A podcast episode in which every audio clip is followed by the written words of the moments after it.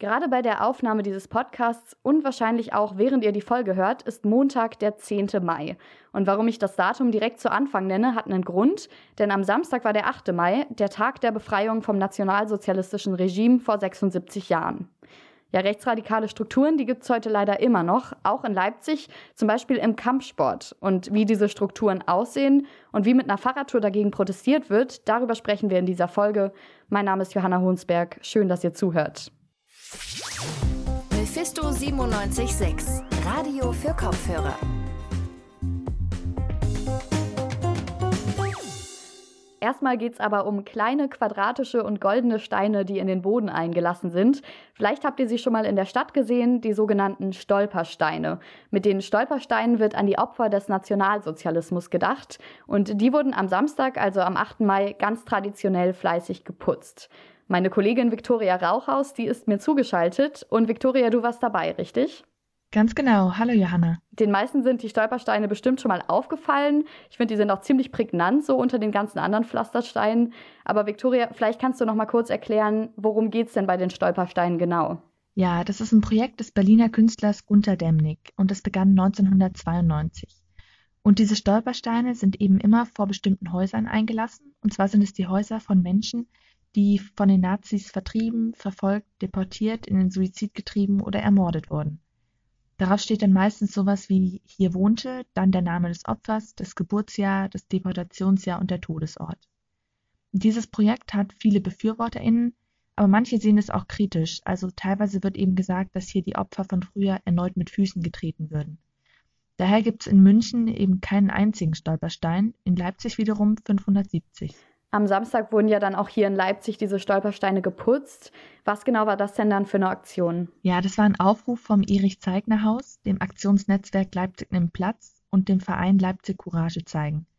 Die haben da zum dezentralen Stolpersteineputzen aufgerufen und dabei gab es eben auch einen zentralen Auftakt, wo, bei der, wo an der Eisenbahnstraße drei Stolpersteine geputzt wurden.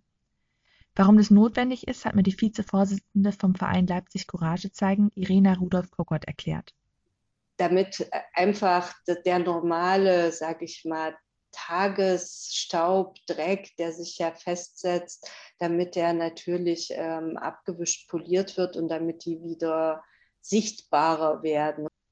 Außerdem werden die Stolpersteine leider immer wieder Zielscheibe von rechtsextremem Vandalismus. Die werden dann zum Beispiel mit Farbe besprüht oder rausgerissen. Sie müssen aber natürlich auch unter normalen Umständen regelmäßig geputzt und gepflegt werden. Und das am Samstag war dann eben vor allem ein symbolischer Akt, um eben immer wieder regelmäßig an die Opfer zu erinnern und daran, was Rechtsextremismus eben anrichten kann. Wir sprechen ja auch später nochmal darüber, wie dann zum Beispiel Rechtsextremisten auch zunehmen hier in Sachsen. Und ich kann mir vorstellen, dass es jetzt gerade auch total relevant ist mit den ganzen Querdenken-Demos, die ja im vergangenen Jahr auch immer wieder hier in Leipzig stattgefunden haben. Genau, Frau Rudolf Kuckert sieht es ganz ähnlich. Wachrütteln, dass eben die Gefahr immer aktuell ist, nicht gebannt ist, dass die Gefahr von rechts ganz aktuell vorhanden ist und natürlich auch daran erinnern, dass auch heute noch Rassismus, Antisemitismus und Ausgrenzung, Diskriminierung jeglicher Art stattfinden und wohin das führen kann, ganz einfach. Und das sieht man dann ja leider auch wieder bei zum Beispiel dem versuchten Anschlag auf die Synagoge in Halle im Oktober 2019 oder den rassistischen Anschlag in Hanau im Februar 2020. Du warst ja jetzt am Samstag auch mitputzen. Wie war denn dein Eindruck von der Aktion? Ja, also es waren etwa 10 bis 20 Teilnehmende da. Und man kann sich vorstellen, es war ein sonniger Samstagvormittag auf der Eisenbahnstraße, also es war wirklich sehr viel los. Und es hat dann natürlich nicht besonders andächtig gewirkt, aber ich habe eben auch mit einem Teilnehmer gesprochen und der hat gemeint, dass, das, dass diese Umstände das, das Ganze für ihn nicht weniger bedeutend machen.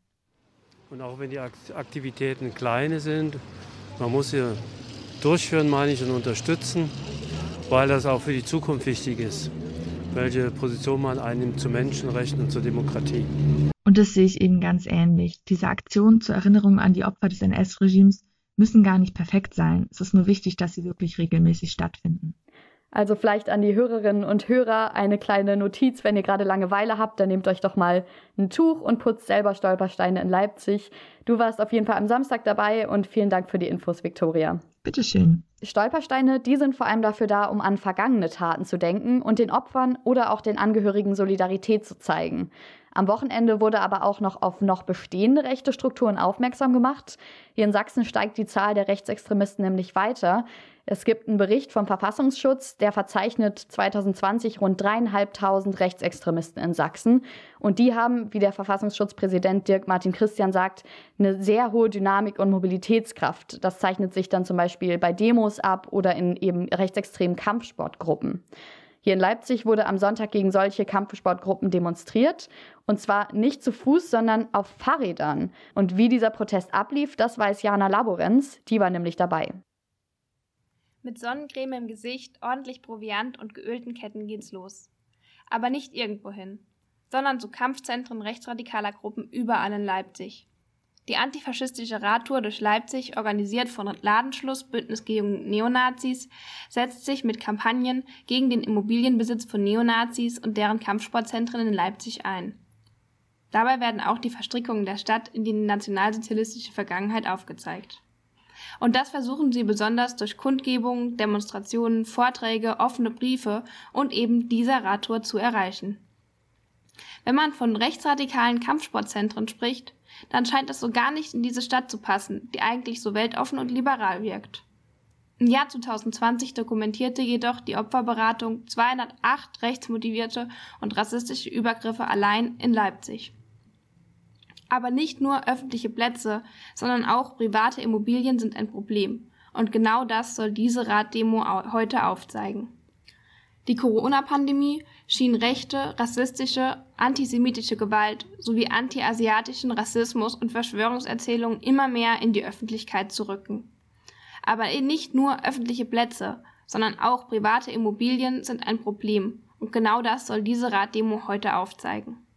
Wir fahren zum Rabé-Park. Von da aus soll sie losgehen. 250 Menschen und Räder fahren los, angeführt von einem großen schwarzen Bus, dem Lauti. Auf dem Dach sind große Lautsprecher aufgeschnallt, auf denen Musik dröhnt, um die RadfahrerInnen anzuspornen.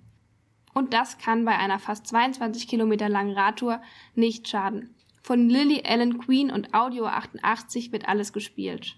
Bei der Radtour sollen nicht nur die aktuellen Neonazi-Strukturen in Leipzig, sondern auch die nationalsozialistische Vergangenheit der Stadt betont werden. Das macht auch nochmal ein Mitglied des Ladenschlussbündnisses deutlich, der zu seiner eigenen Sicherheit aber lieber seinen Namen hier nicht nennen möchte. Ich glaube, äh, die wenigsten haben halt quasi auch dieses, dieses weit Netz von ähm, Außen, äh, KZ-Außenlagern und, und äh, Zwangsarbeitslagern auf dem Schirm, sondern schlussendlich ne, quasi so die, die, die großen Konzentrationslager, also Dachau, Auschwitz, Buchenwald bekannt. Aber darüber hinaus äh, hält sich, glaube ich, so, so das, das, das allgemeine Wissen eher an Grenzen.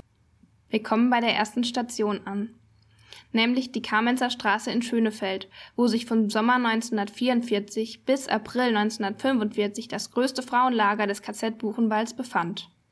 Der Ort wird von den Sicherheitsbehörden als Immobilie der extremen Rechten geführt. Früher fand man da das Imperium Fight Team. Dieses ist letztes Jahr nach Taucher umgezogen. Jedoch siedelt sich dieses Jahr mit dem Sin City Box Gym ein weiteres Gym mit Kontakten in die rechte Szene der Region an. Um solche Strukturen zu bekämpfen, braucht es Ausdauer. Das zeigt auch die nächste Station der Radtour. Das betont einer der Organisatorinnen auch nochmal. Und nur wir machen uns da jetzt keine Illusionen und die werden sicher wieder andere Gelände finden und woanders trainieren können, aber ähm, es geht vor allem darum, darauf aufmerksam zu machen und es denen quasi so unbequem äh, wie möglich zu machen. Wir fahren über die Leipziger Grenzen hinaus, vorbei an Rapsfeldern, Schrebergärten und Seen, bis nach Taucher in die Matthias-Erzberger Straße. Dort findet man ein Solarfeld inmitten eines Industriegebiets. Auch dort befand sich ein ehemaliges Außenlager des KZ Buchenwalds. Es erinnert wenig an die Vergangenheit dieses Dorfes. Etwas weiter die Straße hinunter findet man das neue Trainingslager des Imperium Fight Teams, ein bundesweit bekanntes Neonazi-Gym. Wir setzen uns in den Schatten und hören der Kundgebung zu. 1939 errichtete der Leipziger Rüstungskonzern Hugo Schneider AG in Taucher ein Zweigwerk, in dem ab 1940 neben Kartuschenhülsen auch Granaten und Munition hergestellt wurden. Ab 1940 setzte die Hasag in Taucher zunächst sogenannte zivile ZwangsarbeiterInnen und Kriegsgefangene aus ganz Europa in der Rüstungsproduktion ein. Ab September 1944 wurden dann zusätzlich KZ-Häftlinge zur Zwangsarbeit in den Werken herangezogen. Dafür begann die HASAG im Sommer 1944 mit der Errichtung eines KZ-Außenlagers hier, ganz in der Nähe des Bahnhofs. Die Stimmung ist angespannt. Uns wird mitgeteilt, dass die Besitzer des Kampfsportzentrums vor Ort sind. Die Polizei bindet eine Kette vor dem Gebäude und wirkt alarmbereit. Durch die Lautsprecher wird uns gesagt, wir sollen vorsichtig sein. Passieren tut nichts. Es kommt zu keinen Auseinandersetzungen. Die historische Vergangenheit dieses Ortes wird auch nochmal untermalt, als durch die Boxen des Lautis das Lied eines jüdischen Dichters, welcher am Aufstand des Warschauer Ghettos beteiligt war, abgespielt wird.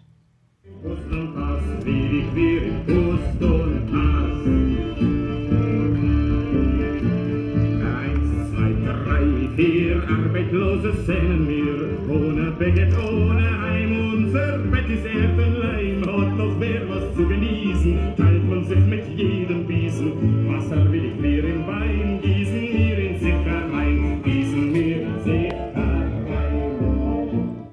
Von Taucher aus geht es weiter, wieder zurück nach Leipzig, nach Paunsdorf. Im September 2020 eröffnete hier das Bushido Free Fight Team. Auch dort trainieren Neonazis, Hooligans und extreme Rechte für den Straßenkampf und den sogenannten Tag X. So nennt man die Umsturzfantasien vieler rechter Netzwerke, welche auf einen gesellschaftlichen Krisenfall in der Bundesrepublik warten, um diesen mit Gewalt zu stürzen. Erschöpft und den Kopf voller Informationen fahren die TeilnehmerInnen nach Hause. Wenn man dieser Kundgebung folgt, bekommt man schon schnell ein mulmiges Gefühl. Obwohl die Sonne scheint, die Stimmung zwischendurch ausgelassen von Fahrradklingeln begleitet wird und einem die AnwohnerInnen hinter ihrem Gartenzaun zuwinken. Fühlen sich die OrganisatorInnen und TeilnehmerInnen da manchmal unsicher? Dass mir das Mitglied von Ladenschutzbündnis seinen Namen nicht verraten möchte und während unseres Zoom-Interviews die Kamera auslässt, spricht dafür. Man will anonym bleiben. Viele TeilnehmerInnen sind vermummt. Auch die hohe Polizeipräsenz verstärkt das Gefühl von Unsicherheit. Auf der einen Seite vermittelt die Polizei in Anwesenheit von Neonazis und deren Kampfstimms ein Gefühl von Sicherheit. Polizeihunde bellen aus dem Kofferraum, während sich vereinzelt Neonazis vor ihren Türen aufbauen und teilweise auch filmen. Gleichzeitig ertönen aber auch aus der Menge heraus wütende Rufe über die Polizei und stichelnde Kommentare aus den Boxen des Lautis. Es wird verlangt, die Polizei auf den Fahrrädern solle nicht mit dem Fahrradkonvoi mitfahren, sondern bitte nur vorne und hinten. Man will nicht das Gefühl vermitteln, die Polizei sei Teil der Kundgebung. Oftmals scheint es schwierig zu unterscheiden, wer jetzt wen vor was schützt. Ein Teilnehmer der Demo meint. Er hört vielleicht mal so ein bisschen davon, dass es Nazi-Gruppen gibt, aber dass dann so viele auch Riesengebäude besetzt sind und da Kampfsport betrieben wird oder Infrastruktur betrieben wird, das wusste ich nicht und das ist auch erschreckend. Auch bei den Corona-Politik-Demonstrationen der QuerdenkerInnen spielten diese Neonazi-Strukturen eine Rolle und waren auch bei Angriffen auf GegendemonstrantInnen, JournalistInnen und Polizei beteiligt. Auch das zeigt, wie sich solche rechten Strukturen über die Jahre verändern und womöglich sogar gefährlicher werden. Und es geht halt auch ganz massiv darum, quasi das zu problematisieren, dass äh, schlussendlich äh, diese ideologische Gemengelage dafür sorgt, dass ähm, es halt auf einmal kein Problem mehr ist, wenn, wenn Neonazis irgendwie die Straße frei prügeln. Und ne, da ziehen diese, diese äh, Strukturen ja auch ganz viel, ganz viel Selbstbewusstsein drauf, weil sie sich sozusagen als, als den verlängerten Arm des Volkswillens inszenieren können. Bei der Radtour durch Leipzig über die Stadtgrenzen hinaus war so einiges dabei und ich habe so einiges davon mitgenommen, was ich vorher nicht wusste. Die rechtsradikalen Strukturen sind leider immer noch allgegenwärtig. Und genau durch solche Veranstaltungen kann man weiterhin die Aufmerksamkeit der Öffentlichkeit auf solche Strukturen lenken und auch das Erinnern an unsere Vergangenheit weiterhin präsent halten, wenn wir durch die Leipziger Straßen gehen. Jana Laborenz war bei einer Fahrradtour dabei, die mal eben nicht an den Kossi ging, sondern gegen Neonazi-Strukturen in Kampfsportgruppen protestiert hat. Und wenn ihr den Artikel nachlesen möchtet, dann könnt ihr das gerne machen auf radiomephisto.de. Von uns war es das jetzt mit dieser Folge am Montag, den 10. Mai 2021. Ich sage auch Danke an Tizian Glaser und Carlotta Sohns, die beiden haben die Folge mit betreut. Und ansonsten freue ich mich auf Mittwoch, da gibt es eine neue Folge Radio für Kopfhörer. Hört also rein oder besucht uns auf unseren sozialen Medien. Wir heißen überall Mephisto976. Ich bin Johanna Honsberg und ich finde es schön, dass ihr zugehört habt und sagt Tschüss. Mephisto 976, Radio für Kopfhörer.